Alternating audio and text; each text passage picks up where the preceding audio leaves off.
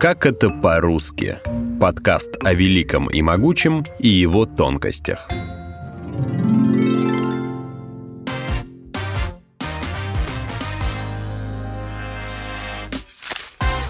Всем привет! Меня зовут Полина Панина, и обычно я рассказываю про спорт в подкасте «Странные виды». Но сегодня моя история про яблоки. Даже не про стрельбу по ним из лука, а о том, как этот безобидный фрукт стал главным во всей Европе, и какие еще фрукты и овощи обязаны ему своим названием.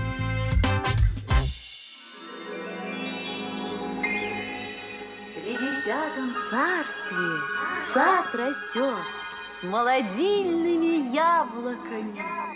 Отведал бы яблочко старче, тут бы и помолодел.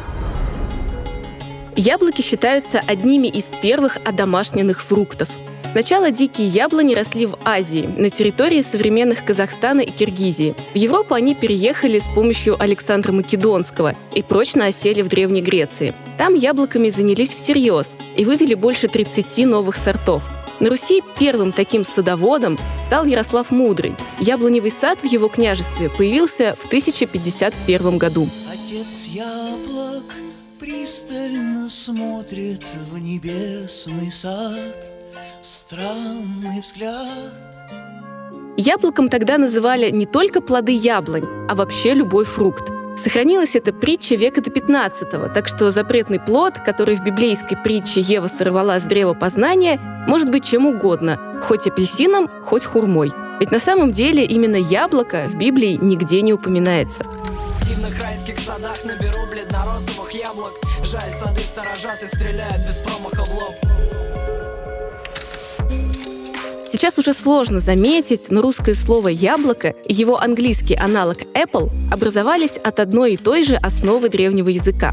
По одной из версий, эта основа означала цвет яблочной мякоти, белый. От нее же название яблока появилось в кельтском, немецком, нидерландском, латвийском, литовском и других языках.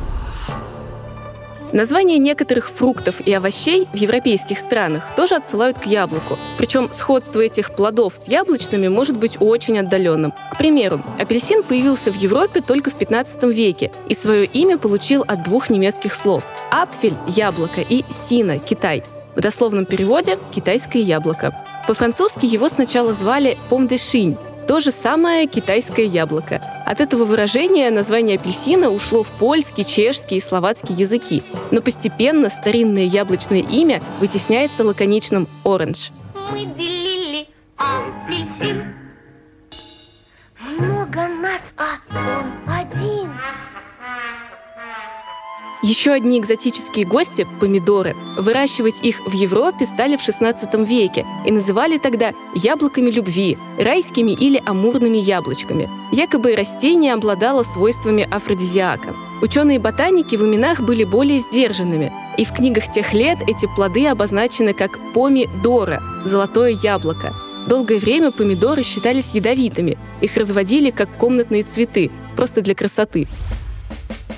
По легенде, с помощью помидоров однажды попытались убить Джорджа Вашингтона. В 1776 году будущий президент был главнокомандующим в войне за независимость США. Британские военные подкупили его личного повара Джея Бейли, и тот придумал отравить генерала помидорами. Бейли приготовил Вашингтону жаркое с томатами, а сам написал письмо, в котором признался в преступлении и подробно описал страшные свойства растения. Повар боялся, что за смерть генерала ему жестоко отомстят, так что предпочел немедленно покончить с собой. Ничего не подозревающий Вашингтон в это время съел жаркое и попросил передать повару, что ему очень понравился необычный свежий вкус блюда. После этого отравления генерал успешно прожил еще 23 года. Ну а первыми рискнули добавить помидоры в еду смелые итальянцы, после чего овощ окончательно реабилитировали и признали съедобным.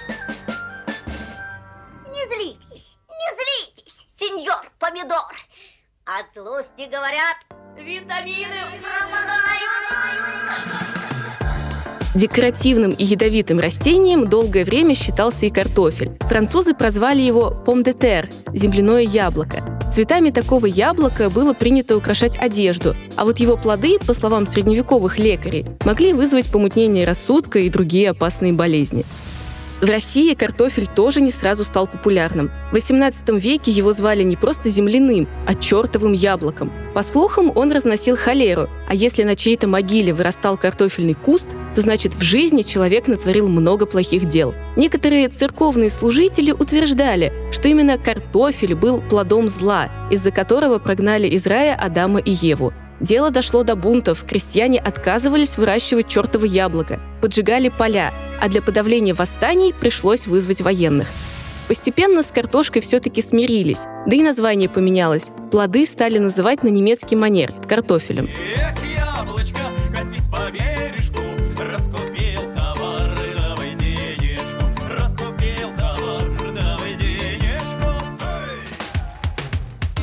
Если апельсины и помидоры похожи на яблоко хотя бы формой и примерным размером плодов, то отыскать логику в названии ананаса сложнее. В английском языке ананас — это pineapple, то есть еловое или сосновое яблоко. По легенде, Христофор Колумб первым назвал ананас еловым плодом. Произошло это в 1493 году. Через Испанию необычные фрукты попали в Англию, где в 1664 году и получили название pineapple. В большинстве остальных языков ананас так и зовут ананасом. Это слово пришло из Бразилии и с языка местных индейцев переводится как «превосходный фрукт».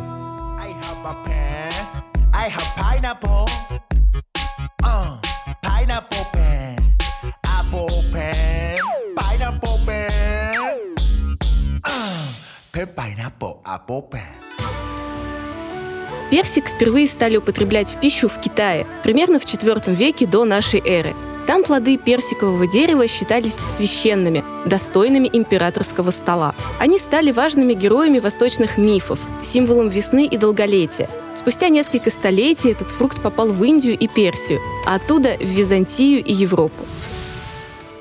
Но царящее в Европе яблоко не удалось свергнуть и императорскому фрукту. Имя персик получил традиционно яблочное. Римляне и греки звали его малум персикум – персидское яблоко.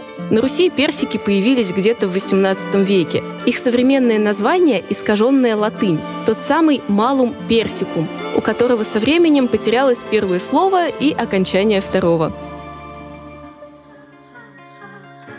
Подписывайтесь на нас в социальных сетях, ВКонтакте или Телеграме. Эпизоды подкаста «Как это по-русски» можно найти в приложениях iTunes и Google Podcasts, а также на Яндекс Музыке.